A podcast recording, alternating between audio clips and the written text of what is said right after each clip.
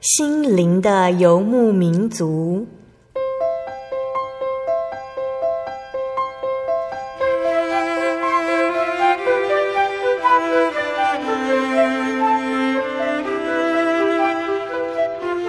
在这个谁都不管谁的后现代社会里，每个人的心灵都是游牧民族。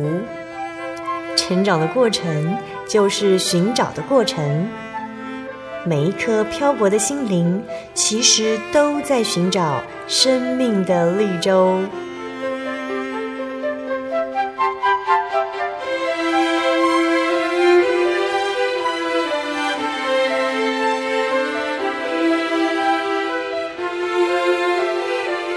本节目由真耶稣教会台湾总会制作，欢迎收听。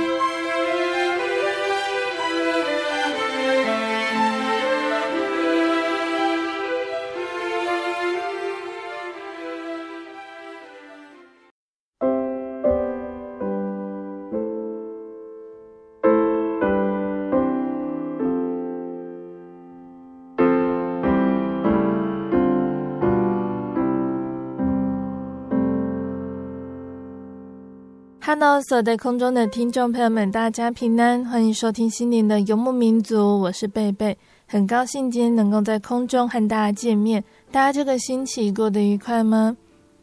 在节目开始之前，贝贝想和听众朋友们分享一句圣经经节，是记载在圣经的新约雅各书一章二节：“我的弟兄们，你们落在百般试炼中，都要以为大喜乐。”在英国，农地之间呢，常常是用石墙或者是篱笆来区隔。那墙和篱笆就有两种功能，第一个就是将某些东西守在里面，那第二个呢，就是将某些东西挡在外面。农人不希望牛群跑远，因此用墙或者是篱笆挡着；牧羊人不希望羊群被狗还有野狼夺走，所以用墙或者是篱笆挡开它们，不让它们靠近羊群。要是牛羊找到缝隙钻了出去，就会非常危险。最好留在农人安排的地方。神为我们的生命设下了篱笆，保护我们免于受伤。诫命就是神所设的篱笆。神设下许多规范，不是为了让我们心烦，而是让我们平安。神还交托我们的父母、老师等等长辈，为我们设下了很多的规矩，让我们平安。只要遵守长辈和神的规矩，就会平平安安；违背就会陷入危险。什么样的危险会吸引我们，让我们想要尝试呢？要想一想神的诫命，求神帮助我们能够顺服神的命令。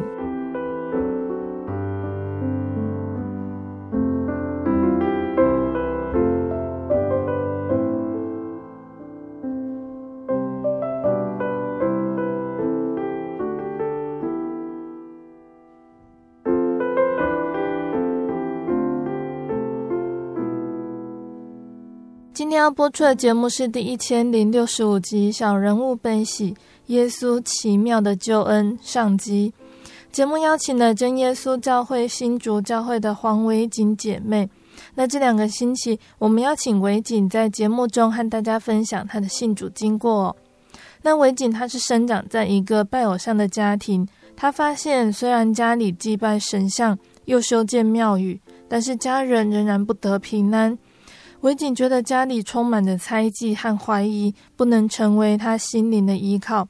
于是他开始抽烟、去酒店，或者是去唱歌喝酒，想寻求可以发泄的地方，却也陷入这些不良行为的焦虑中。直到在一次工作中，他接触到了基督教，在读圣经的时候，感受到前所未有的平安。在同事的教导下，维锦在家里面祷告，得到了圣灵。真神会如何改变维景的生命呢？我们马上就请维景呢和听众朋友们分享哦。那在见证开始之前，我们先请维景呢和听众朋友们打声招呼。哈利路亚。呃，主持人、听众朋友，大家好。那今天就是很很开心，可以在这边为大家做我信主过程的见证。那也希望我用心灵跟诚实说出来的见证，能蒙主悦纳，然后能让所有聆听的听众们都能够同得造就。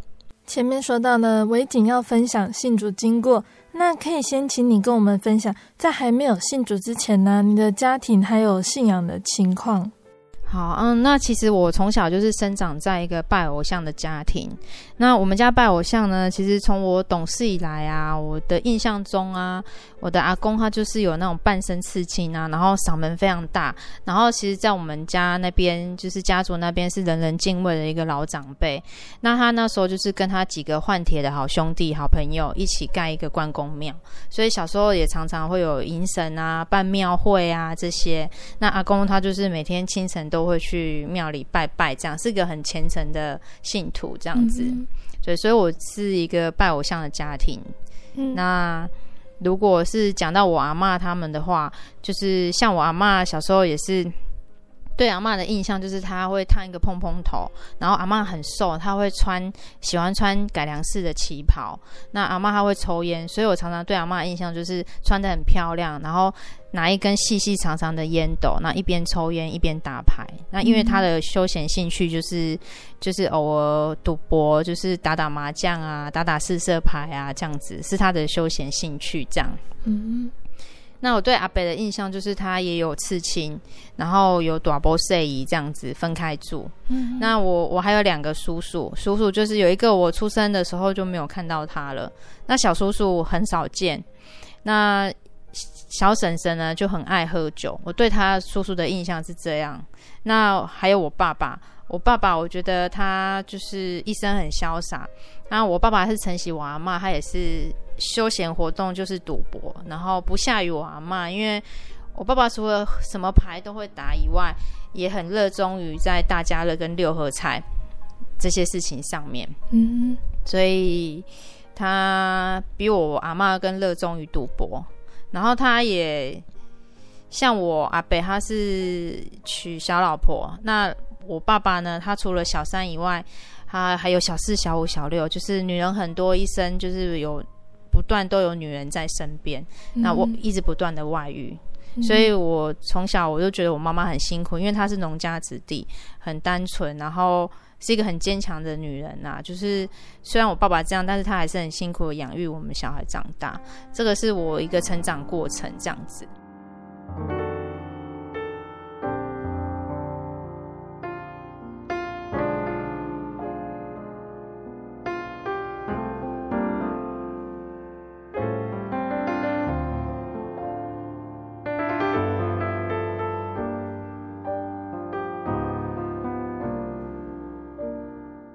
小到大，你对于传统信仰有什么感受？那其实我们家族啊，我觉得跟着我阿公就是几十年很虔诚的在拜关公啊、祭祖先啊。但是我从来都觉得我们家族没有谁是受过神的保佑，或是受过祖先的保佑。嗯，可能有的话，大概只有我阿公啦。因为我阿公他就是在老了之后啊，被人家发现他倒在他自己盖的庙门口。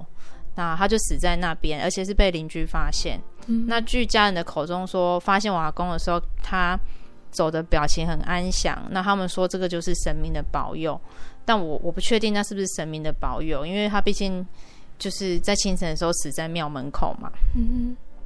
那但是说到我阿妈的话，我阿妈后期就很惨，她其实她在六十几岁的时候就长期中风。然后又得糖尿病，所以他长期卧病在床，也非常多年，也有十几年，就是都躺在床上没办法起来。然后因为糖尿病，身体就有很多的褥疮啊什么的，所以他其实是很痛苦的。嗯，他只只剩下一张嘴巴吃饭，其他都不能动。然后每天都是很在那边哀嚎啊、叹息的声音。常小时候常常听到，在路上都可以听到我阿妈在他的房间里面喊出来的那一种叹息的声音。嗯。然后也是这样子躺了十几年就走了。那我阿伯他后来小老婆也得了乳癌死掉。那我两个叔叔没见过那一个，听说他是年轻的时候打架闹事走的。那小叔叔后来去大陆工作，然后听说在那边有另组家庭，嗯、所以我小婶婶因为也嗜酒成性，后来也面临洗肾。嗯，那再讲到我那些姑姑啊，他们不是爱赌博的。后来车祸死了，有的就是女儿都离婚的下场。那有的是自己离婚，就跟几个男生就是人家台语叫到底呢，就是斗在一起这样子，可是生活也难以稳定。那还有一个姑姑，她是高中时期，我们猜测应该是感情的问题，就变成了精神分裂者，到现在几十年了也没有好。所以我觉得祭拜祖先没有用。从小我就跟着家里人拜祖先、拜关公，都说祭拜祖先、烧香、烧金纸给他们，我们可以得到保佑。但是，但是从一路这样看过来，我们其实都没有得到保佑啊，没有得到神的保佑，没有得到祖先的保佑。我觉得，如果我们子孙不供养他们，他们其实根本没辙，也只能在那个世界自怨自哀吧。我觉得，那至于神明关公。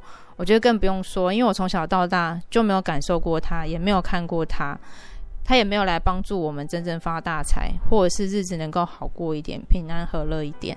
嗯，所以我觉得没有神，嗯，他们也不保佑。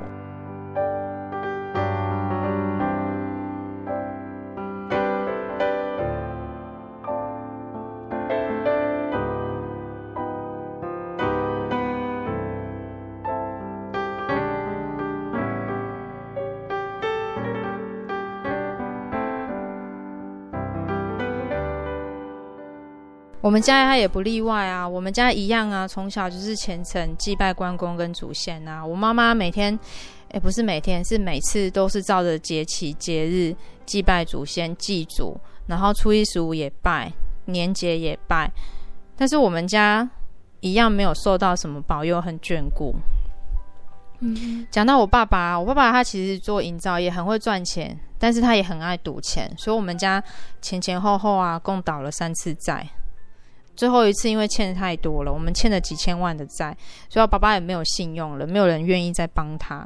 所以，我爸在五十几岁的时候，我妈就要求赶快办离婚，因为怕这几千万的债会留给妻子跟儿女。所以我爸离婚之后，他就在外面躲了好几年，因为怕债主来找。那在我爸在外面自己躲债的不知道几年后的一个晚上，一个跟着他的阿姨啊，就。找亲戚来通知我们，那就发现我爸他心肌梗塞死在外面，这样。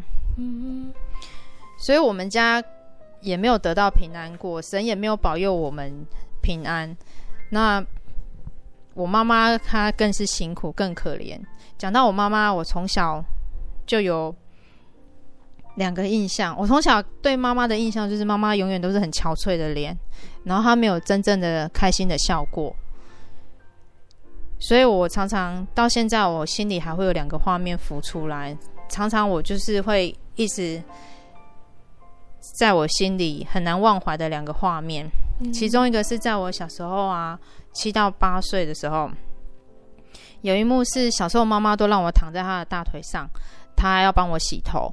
那我每次躺在妈妈的大腿上，我都抬头看妈妈的脸。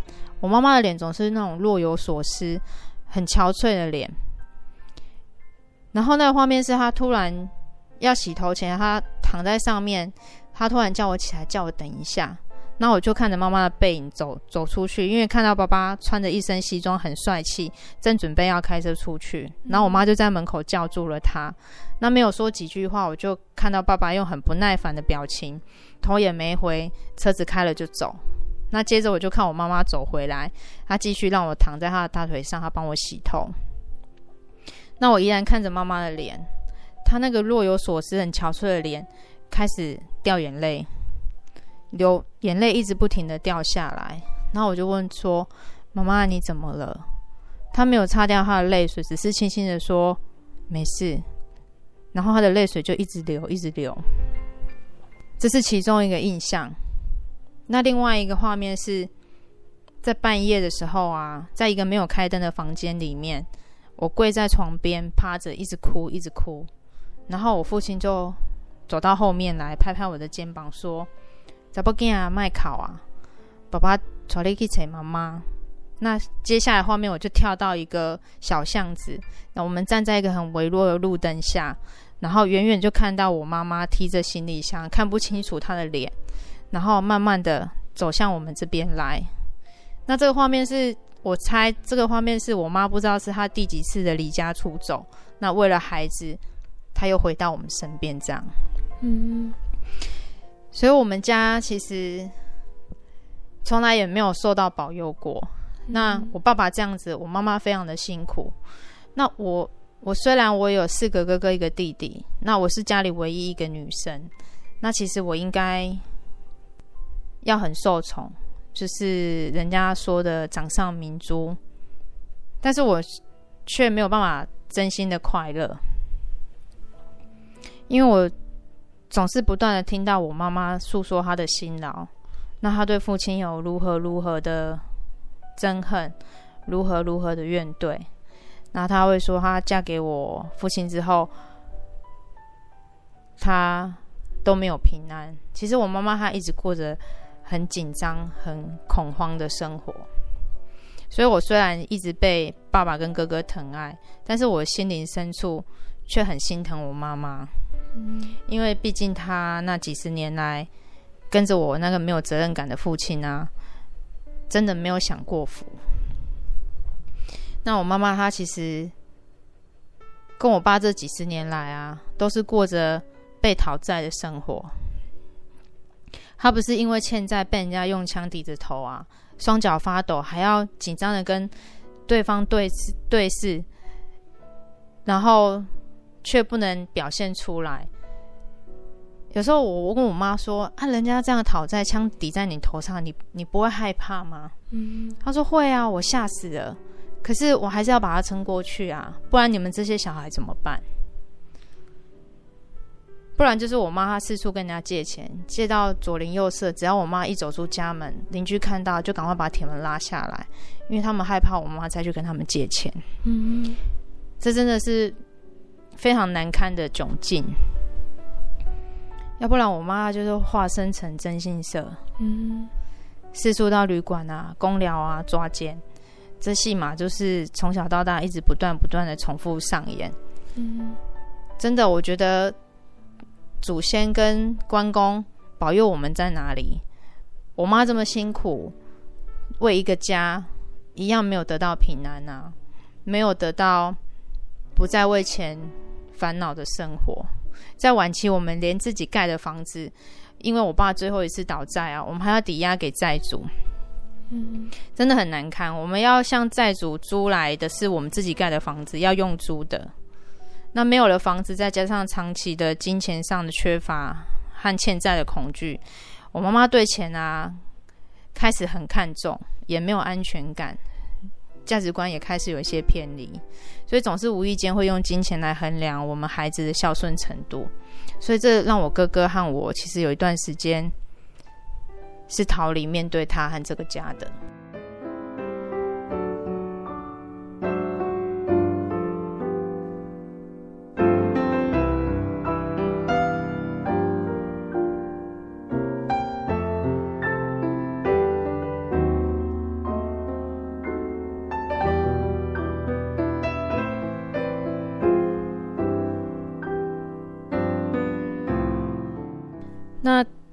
所以讲到我四个哥哥啊，因为我我我的母亲她后期让我们觉得有一点压力。嗯，那说到我四个哥哥啊，其实他因为我父亲的关系都读到国中毕业，原因是因为我我父亲他是做营造业嘛。那因为我爸爸他倒了三次债，那所以其实家里常常都要帮忙家计还债，所以。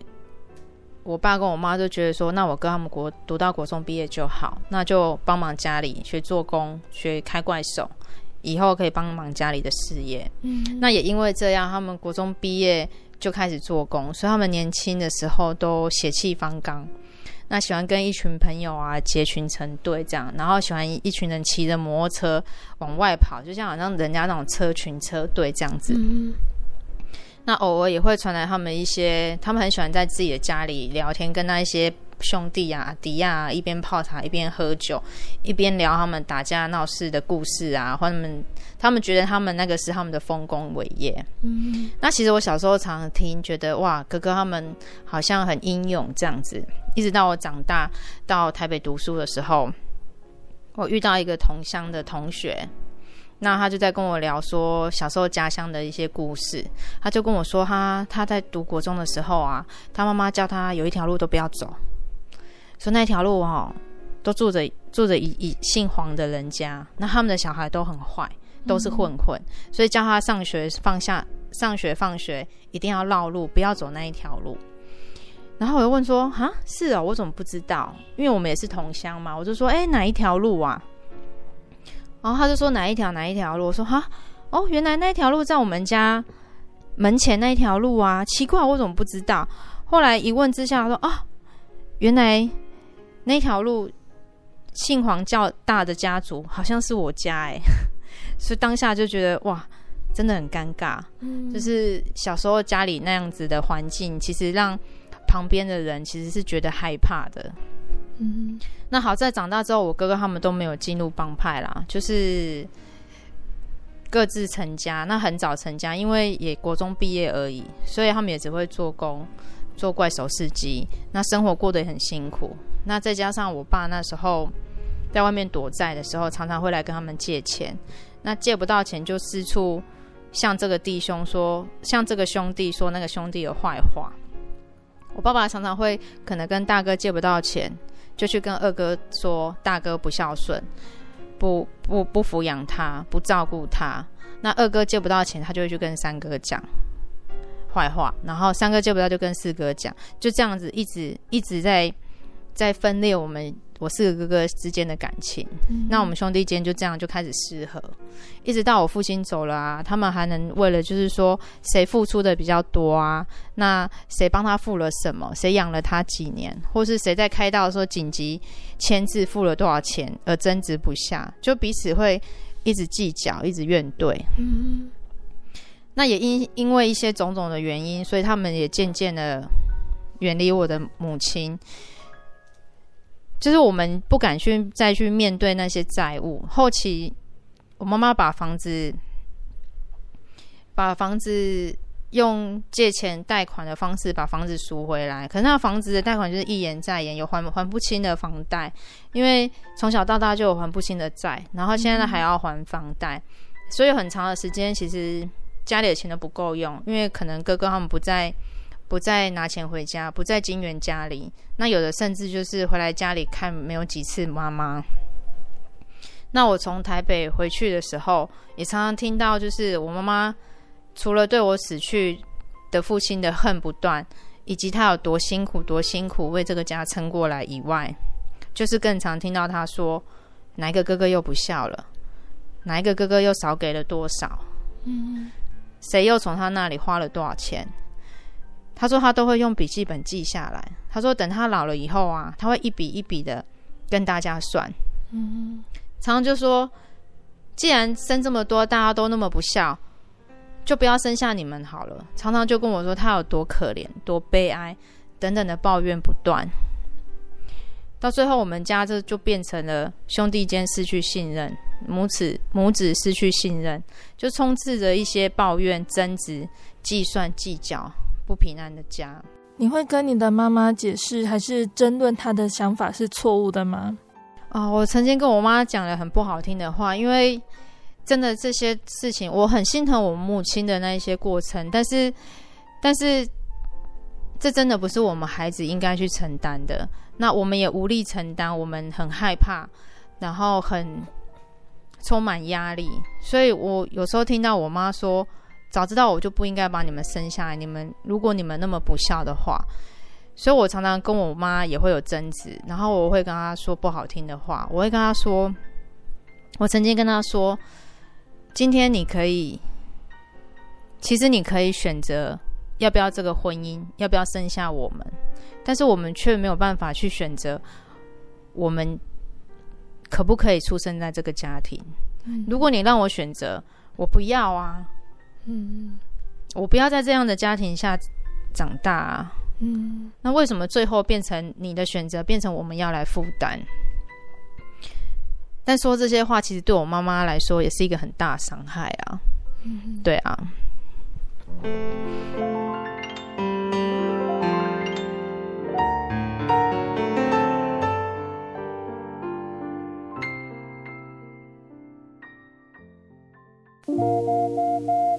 您在街上曾经看过这样的招牌“真耶稣教会”吗？也许您很想，但是却不好意思进来看看。其实我们真的非常欢迎您。下次当您再路过真耶稣教会时，欢迎您进来与我们同享神的恩典。真耶稣教会，台中邮政六十六至二十一信箱，欢迎来信，愿您平安。我对圣经的道理好有兴趣哦，可是又不知道怎么入门呢？你可以参加圣经函授课程啊！真的啊？那怎么报名？只要写下姓名、电话、地址，寄到台中邮政六十六至二十一号信箱，很快的，你就会收到第一课的课程了。赶快去寄吧！嗯，圣经函授课程能循序渐进的引导您更了解耶稣基督的福音，得到生命的滋润和来自信仰的力量。本课程完全免费，欢迎来信台中邮政六十六至二十一号信箱，请注明参加函授课程。愿神祝福您。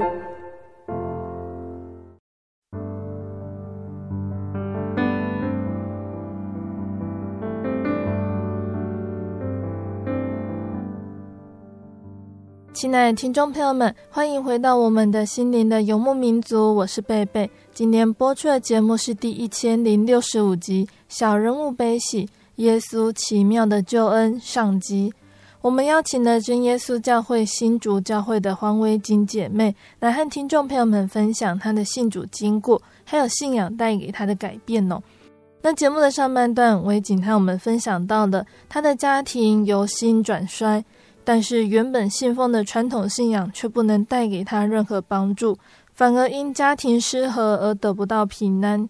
节目的下半段，维锦将会和大家分享到，在这样的情况下，他是如何得知福音，耶稣又是如何照亮他的生命呢？欢迎听众朋友们继续收听节目哦。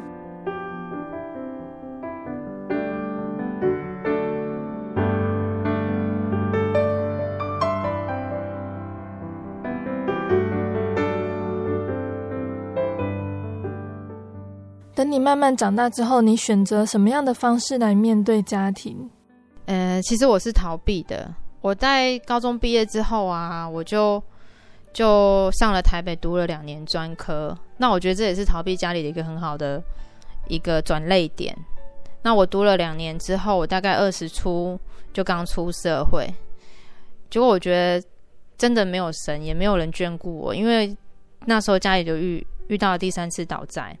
那那时候除了我自己的助学贷款要还以外，我还要照顾我刚考上高中要来台台北读书的弟弟。那因为家里这样，所以我必须负担他的生活费。但是那三年的时间呢、也是折磨我姐弟俩的三年。因为我弟弟他因为某些原因，他得了很严重的心理疾病，非常严重。我从一开始无法理解，到慢慢的。突破他的心防，再慢慢说服他可以接受，引导他愿意去看医生。这个过程我都觉得倍感压力。嗯，现在回想起来啊，在那个时候没有神的情况下，我真的很慌张，我也不知道该用什么方法去帮助他。我知道要赶快让他除去他想要自杀的念头，带他脱离无法面对自己身体的痛苦。可是我弟弟他生病啊。在那个时候啊，我也觉得我心理压力大到快要生病了。嗯，那三年过去了，我弟弟他也毕业回去了。可是他的问题，我们是瞒着家人，所以我心里除了这一块压力以外，再加上家里的状况跟我母亲的状况，我都觉得很害怕，也很烦躁。我觉得我受不了这个家了，我觉得真的很不平安，很很混乱。然后这个家就是充满怨恨，那我也就像我刚刚说，我刚才也讲了很多忤逆他的话，让他伤心，所以我几乎有很多年的时间是不回家，然后逃离他，不想回去面对，我想躲起来，不想面对这个家，所以我有很长时间是不回去家里，然后一直躲在台北生活，我不想回去，我不想回去。面对这个充满口舌之罪、很混乱的家庭，嗯、那从这样我在台北生活，逃离家，面对家就有十七年。嗯，那段时间真的让我觉得很很害怕，然后很过着很不踏实的生活啦。对啊。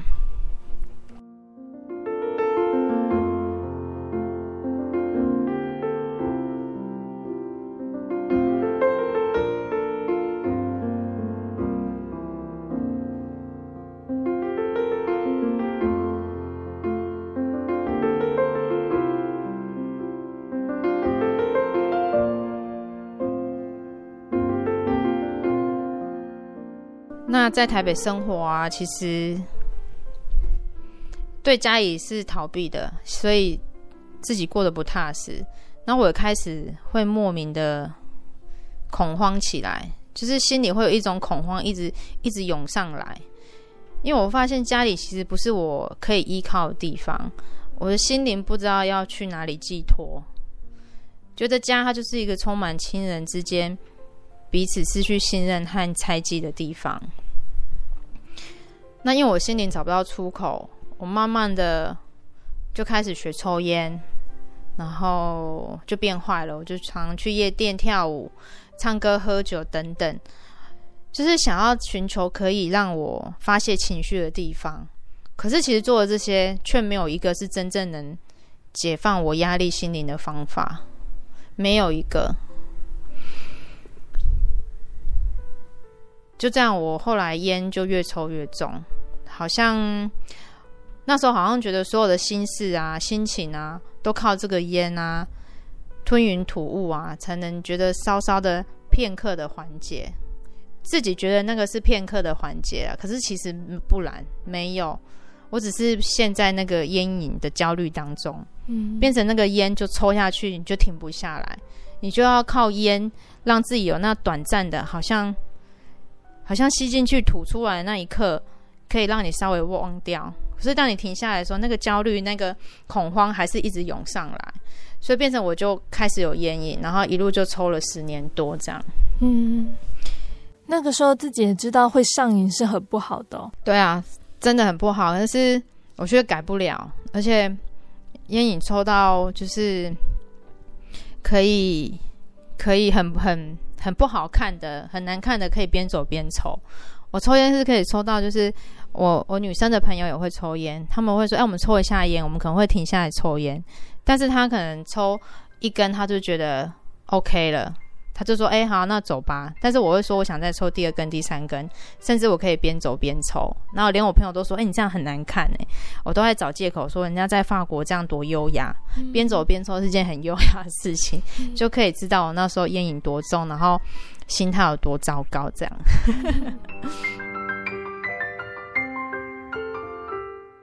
那后来我在一个因缘际会下，我跟一群朋友到 KTV 唱歌喝酒。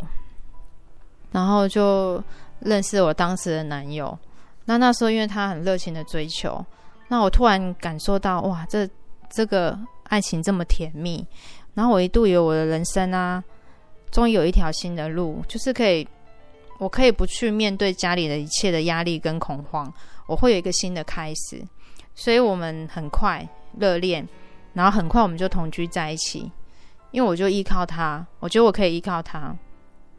所以我们就过着就像夫妻般的生活，可是其实甜蜜的时间没有维持很久，我就发现我其实是让自己陷入更深的痛苦的深渊当中，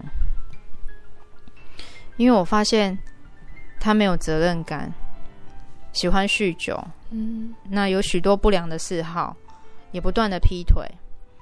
我没想到他的恶习啊，竟然不下于我父亲，我们常常争吵。为了酒，为了不良的嗜好，为了女人，为了金钱，我其实伤透了心。那时候想走，可是我却不知道要往哪里去。回家吗？我觉得很害怕。我的兄弟们，他们各自都自顾不暇。那我母亲的眼里啊，其实只有钱，没有钱就是怨。那兄弟互互相都不信任，母子互相也不信任。彼此就是互相的怀疑猜忌，我真的不想回去，也不敢回去。可是我不知道要去哪里，就就这样在没有任何可以依靠的地方，我自以为跟男友那段爱情是爱，就还存在着爱，还有爱，所以我就选择继续和他在一起，留下来。那有时候，因为我们一直不断的争吵，我有时候为了不想要一直在争吵中过日子，我就学着陪他去喝酒，陪他一起走进不良的嗜好，一起过着那种麻痹、暂时忘掉烦恼的生活，以为那样可以忘掉烦恼的生活，以为我们可以很很很幸福、很和乐的相处。但是，每当我清醒过来的时候啊，我的心里呢，却是更多的惊慌和不安，我看不见未来的道路，我觉得我一切眼前就是一片的黑暗，再加上他一直不断的劈腿，我真的心力交瘁。我好几次也是气得搬走，但是我内心却很惶恐，因为我不知道我该要去哪里，我不知道我要走去哪里。那之后他又百般的甜言蜜语的向我忏悔讨好，我又跟他回去。就这样重复的戏码不断上演，一直反反复复，一直反反复复，一直陷入在那种无法自拔、那种很可怕的深渊里。我们这样的关系维持了五六年这么久，嗯，那段时间真的是乱七八糟。有的时候别的女人是我们的小三，有时候我是他和别的女人之间的小三。我觉得我几乎是扭曲了自己的价值观，嗯。不知道我在干什么，乱七八糟。最后我终于受不了，因为我觉得我那时候的心灵就好像你没有灵魂，你的灵魂被抽离了一样，嗯、你就是活在那痛苦的黑暗中。我常常歇斯底里，然后常常在自己自己一个人在家里痛哭，以泪洗面。我真的受不了了。最后我也真的有离开了他。嗯哼，我觉得我应该要重新站起来，努力。过生活，我也专心认真的投入在工作里面。嗯，但是我觉得在工作上，我常常觉得被人利用，觉得这个社会啊，就是一个充满利益冲突、冲突和险恶的世界。你即便再努力、再认真，你也得不到那一些用关系层面换来的待遇。突然间，我会觉得这个世界上啊，根本没有人可以信任。嗯，你凡事都只能靠着自保，因为这个世界上每个人都保持着啊“人不为己，天诛地灭”的心态在活着，所以面对任何人啊，包括自己的亲人，你都要小心再小心，以免入了人的圈套。嗯。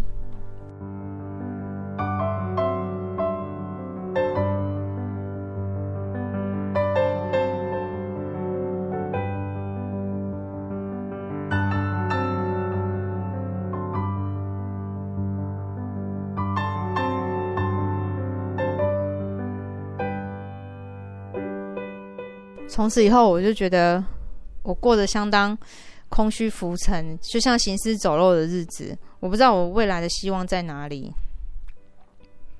我日子虽然有在过，可是我内心却无法平静下来。我常常一个人的时候啊，我闭上双眼的时候，我心里就会有一堆声音在我心里面一直涌出来，一直不断的纷争，在心里面一直不断的吵闹。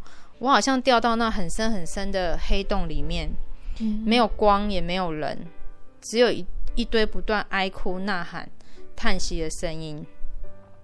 我觉得我的身体就像一个黑色的影子，在那个黑洞里面的角落里面。我只要一想到家，一想到母亲，想到那段感情，想到这个没有盼望的未来，我那心里面那个黑色影子就会一直不断的发抖，一直不断的发抖。嗯。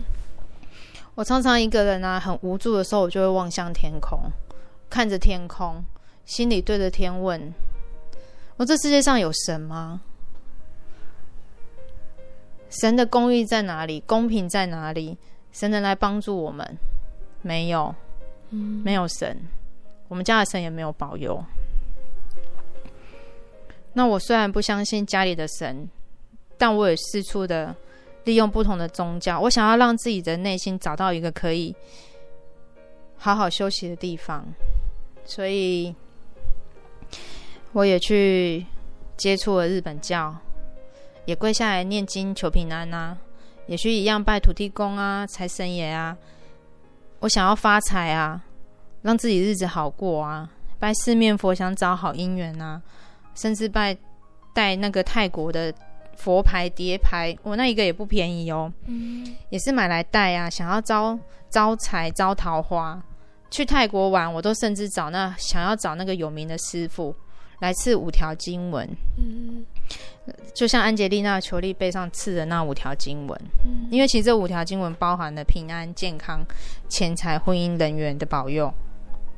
但是感谢神，那时候却没有让我找到，所以我却身上没有刺那五条经文。嗯，那也有同事在信密中也拿着唐卡念他们的经文等等，我却从来没有感觉到有被保佑过，嗯，也没有感受过有神的存在。嗯，所以之后我就不太相信有神了。嗯，我觉得世界上根本没有神，神没有听到我的声音，他没有帮助过我。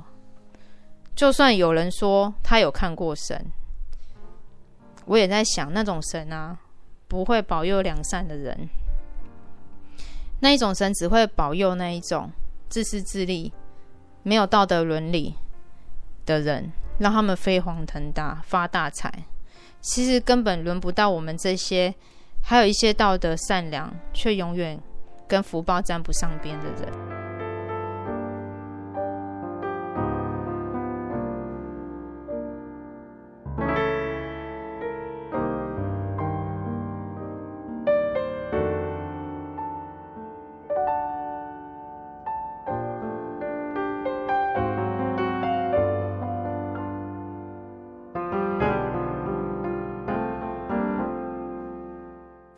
提到你寻找的很多宗教，那当时会想接触基督教或者是天主教吗？那时候其实都没有想过，哎，我觉得感总感觉天主教、基督教这种这种教是人家外国人的神，不是我们的神，嗯，所以我对他们总是会有一种嗯，感觉就是有一种离很远的感觉，不是在我们这个这个。在我的环境中是可以轻易遇到的，嗯，然后总觉得跟他们是无法接触的，感觉我们的土地公啊、财神爷啊，好像比较容易，我们讲的话他听得懂，有求他就会必应。但是虽然我也从来没有得到他们的回应，也没得到保佑，所以那时候其实对对基基督教、天主教想都没有想过要去接触，这样。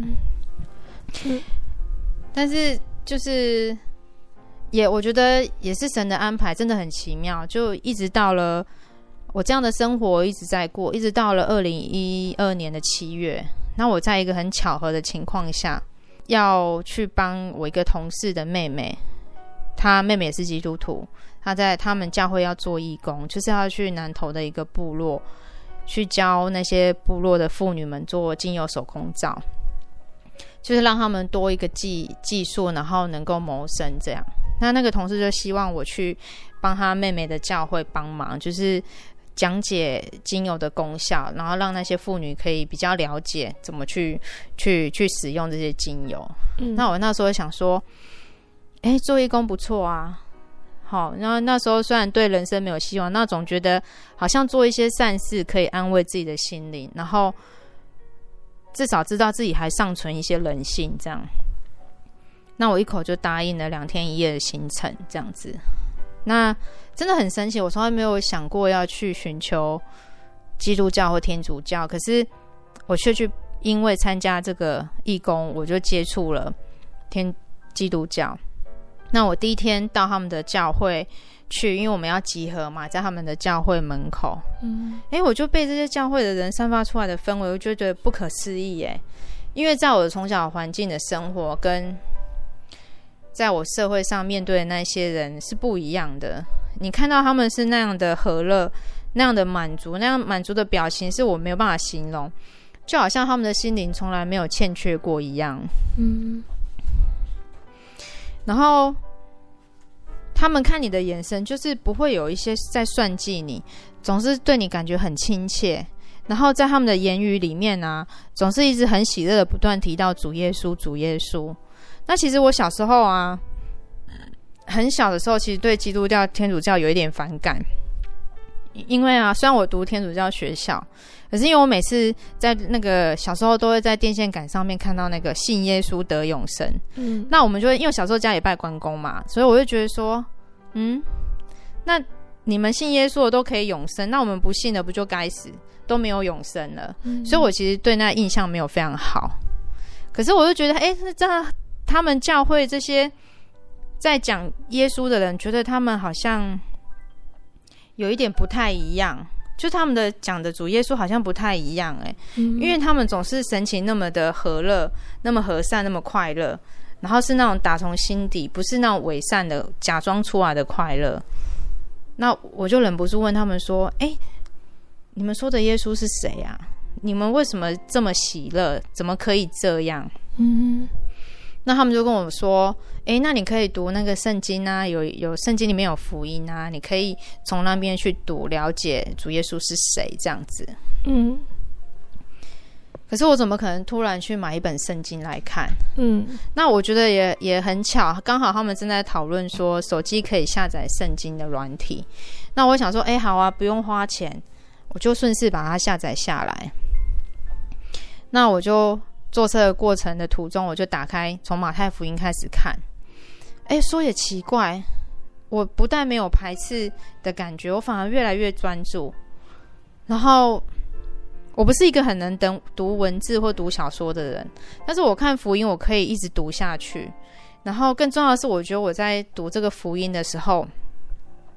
我心里面啊，就是意外的安静下来。那那是我过去三十几年来从来没有过的平静，就好像那个你在读经的那个片刻啊，只有自己跟圣经以的故事而已，身边的人事物好像瞬间隐形起来了。嗯，然后那种平静平稳的感觉啊，真的真的很难形容，就是你心里那那个不断发抖的感觉不见了。嗯。然后内心是很空白、很安心的感觉，好像有一个很温暖的光照着我。然后我感觉我好像有一个什么东西要进来。那这两天一夜，我就一有空档，我就打开继续看，停不下来，因为我内心好像渴望些什么，然后一直想要那个心灵的安静、无扰的感觉可以一直存在，不要一下子就不见。嗯，所以我就一直读那个圣经，我把三个三个福音都读完，这样。那义工的在做义工的过程中，常常听到他们用很激动的言语啊、经文在祷告，在跟主耶稣说话，在跟主耶稣祈求、赞美、感谢等等。那回来之后啊，我就很好奇，想要学着祷告，我就问我同事说：“哎，你们怎么祷告？”他就说：“你就把你想要讲的都跟主耶稣说啊。”嗯，可是我试了很多次，就是。你要怎么跟神说？从哪里开始说？怎么说才完整？其实我真的没办法，而且我没有办法像他们那一些人说的如此如此的感动，还更不用说引用经文的来祷告，因为我根本不懂，嗯、因为他们是非常热烈的，非常的哇，我觉得好难哦。嗯。后来我就刚好另外一个同事也是基督徒，那她是我们龙潭教会姐妹苏恩颖姐妹，嗯、我就跟她说：“哎、欸，那你们。”是怎么祷告？你可不可以教我？然后他就说：“哦，我们祷告很简单啊，你就只要用你的心灵诚实祷告，然后就是说奉主耶稣圣名祷告，然后不断重复的说哈利路亚，赞美主耶稣，不断的重复。那结束后就说阿门。他还跟我说阿门就是真真实实的意思，因为你用心灵跟诚实祷告，所以你跟神祷告的每一句都是真实的。”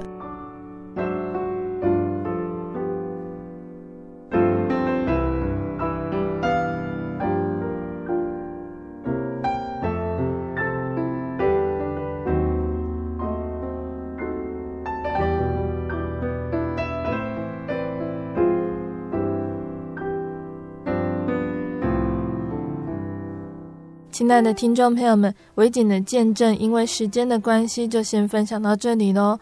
下个星期，维景会继续再来和大家分享这份信仰是如何带给他的家人平静安稳的心呢？听众朋友们要记得准时收听下星期的节目哦。最后，贝贝要来和听众朋友们分享一首好听的诗歌，这首诗歌是赞美诗的四百五十七首，《耶稣奇妙的救恩》。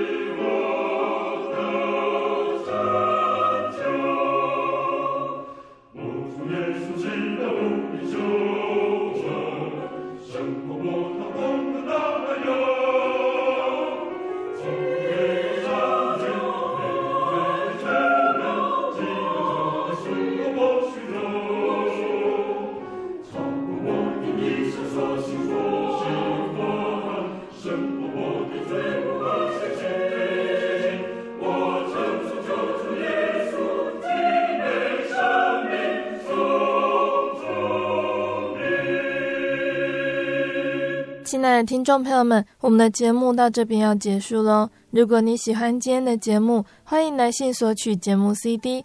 如果你想要更了解真耶稣教会和圣经道理，欢迎来信索取圣经函授课程。来信都请寄到台中邮政六十六支二十一号信箱，台中邮政六十六支二十一号信箱，或是传真零四二二四三六九六八零四。二二四三六九六八，谢谢你收听今天的节目，我是贝贝，我们下个星期再见喽。我的心是一只鸟，飞行介于黄昏与破晓。阳光下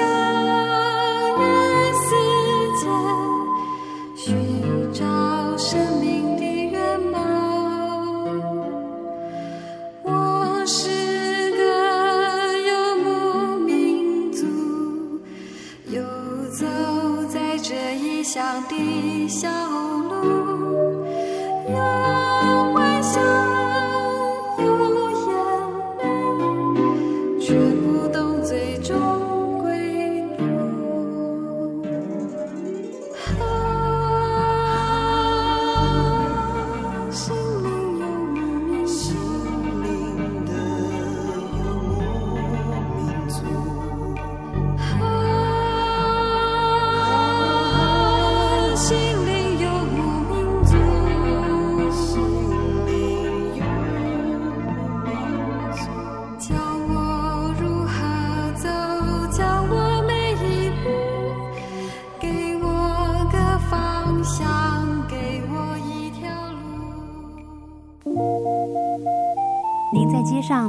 看过这样的招牌“真耶稣教会”吗？